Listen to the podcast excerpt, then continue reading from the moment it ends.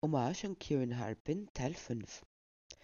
Die Liebe ist ein Thema, das die KünstlerInnen immer schon beschäftigt hat und weiterhin beschäftigen wird, weil es einfach ein grundlegendes Lebensthema bedeutet. Auffällig ist dabei, dass es zumeist nur um den Beginn oder das Ende geht. Auf der Strecke bleibt das Anhaltende. Was ist mit einer Liebe, die andauert, in die Jahre kommt, und in die Gefahr gerät, vom Alltag und dem Druck des Faktischen verschluckt zu werden. Damit beschäftigen sich die beiden Texte, inspiriert von zwei wunderbaren Liedern von Kevin Halpin, natürlich.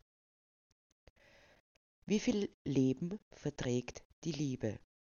Inspiriert von Kieran Halpins I Will Remember Love. Weißt du noch, ganz am Anfang, dieser Anfang von uns beiden, dieser Anfang von dir und mir, wo alles neu und aufregend war. Dieser Anfang, da jeder Sonnenaufgang nochmals besonders war als jeder, den wir zuvor erlebt hatten. Und jede Blume noch intensiver duftete und leuchtender strahlte als jemals in unserem Leben. Dieser Anfang, da der Blick verklärt ist und die ganze Welt neu erstrahlt, in deinem und meinem Blick. Dieser Anfang, der wie eine zweite Geburt anmutet. Ein neues Leben mitten im Bekannten. Ein neuer Anfang. Ein neues Leben, ein neuer Himmel und eine neue Erde. Dieser Anfang, da wir immer Zeit fanden zu reden und auch zu schweigen. Dieser Anfang, da uns keine Mühe zu schwer war, einander doch noch zu sehen oder zu plaudern. Dieser Anfang, da diese Mühe leicht war, dieser Anfang, da wir uns frei und unbeschwert fühlten, frei in unserer Zuwendung und in unserem Miteinander. Dieser Anfang, von dem wir meinten, dass es niemals enden würde, bis an die Grenzen der Unendlichkeit und noch viel weiter. Dieser Anfang, erinnerst du dich noch?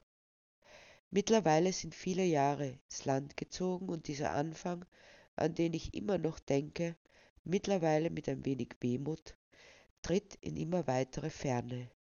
Viele Verpflichtungen bestimmen unser Leben, solche, die uns auferlegt wurden und solche, die wir uns auferlegten. Arbeit, um den Lebensunterhalt zu bestreiten, Freizeitvergnügen, bei denen wir auch schon zumeist getrennte Wege gehen. Da waren natürlich auch die Kinder, doch die sind inzwischen schon groß. Es ist keine Ausrede mehr. Und da ist die Müdigkeit, vielleicht auch die Gewissheit, dass es einen neuen Tag geben wird und dass das nicht unbedingt heute sein muss. Es lässt sich verschieben. Morgen werden wir auch noch da sein. Heute bin ich müde, aber morgen vielleicht. Es ist nichts passiert, nur dass uns das ganz normale Leben erreichte und wir uns das Erreichen ließen. Vielleicht wäre es nur notwendig, ein wenig mehr Energie aufzuwenden, Mühen auf uns zu nehmen, die jetzt so unendlich schwer zu sein scheinen. Wohin ist die Leichtigkeit verschwunden? An welcher Stelle haben wir unsere Kräfte verloren, so dass wir nur mehr das Notwendigste tun? An welcher Stelle haben wir uns aus den Augen verloren? Dabei wäre es gar nicht so schwer, ein paar Minuten nur draußen zu sitzen auf der Terrasse und davon zu erzählen, was der Tag so mit sich brachte, oder vor dem Kamin. Ein paar Minuten den Fernseher abzudrehen, für eine kurze Zeit das Buch auf die Seite zu legen. Doch es passt nicht. Vielleicht morgen. Die Blumen blühen so wie immer. Sonnenaufgänge folgen auf Sonnenuntergänge, ohne dass wir darauf achten. Die Welt ist wieder, wie sie immer war vielleicht noch ein wenig dumpfer und düsterer als zuvor, vor dem Erleben des Aufblühens. Aber ich kann mich auch täuschen, denn es ist lange her. Aber vielleicht sollte ich dich einfach einmal wieder an der Hand nehmen und herausholen aus diesem Leben, das unsere Liebe zu begraben und zu ersticken droht, hinaus an einen Ort nicht allzu weit und doch ganz anders, nur um zu sehen, ob es möglich ist, die Welt noch einmal so zu sehen wie zu jenem Anfang damals. Die zweite Geschichte trägt den Titel zu viele Fragen und inspiriert von Kevin Halpins Talking's Overrated. Wie lange es wohl her ist, fragte ich dich an jenem Abend, an dem es wieder so weit war, immer zwischen dem letzten Mal und diesmal. Immer ist es so. Du fragst zu viel, antwortetest du kurz. Aber es wäre doch wichtig zu wissen, wie viel Zeit vergangen ist seitdem, insistierte ich. Wozu ist es gut, das zu wissen? Was hast du davon? fragtest du entsprechend. Nun, dann kannst du mir erzählen, was in der Zwischenzeit passiert ist, all die Dinge, die ich nicht weiß, und ich kann dir erzählen, was bei mir passiert ist. Ich muss wissen, wie weit ich zurückdenken muss, damit wir auf dem Laufenden sind. Willst du es denn nicht wissen? versuchte ich zu erklären. Nur das eine will ich wissen. Nur das eine ist für mich von Bedeutung. Nicht was du getan oder nicht getan hast, sondern ob es Momente gab, in denen du berührt, angerührt wurdest. Momente, die dich beförderten, die dich in deinem Wachsen und Werden unterstützten, die dir die Möglichkeit gaben, dich zu erweitern.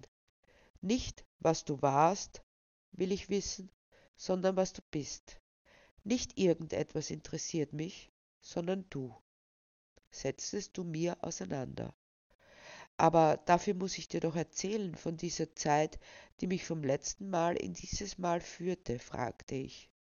Einigermaßen verunsichert, einigermaßen verwirrt, irgendwie im Dunkel. Dafür musst du mir nicht erzählen, was war in dieser Zeit. Dazu musst du noch nicht einmal einen Schritt von mir weggehen weder in der Zeit noch örtlich. Dazu musst du nur bei mir bleiben und sein.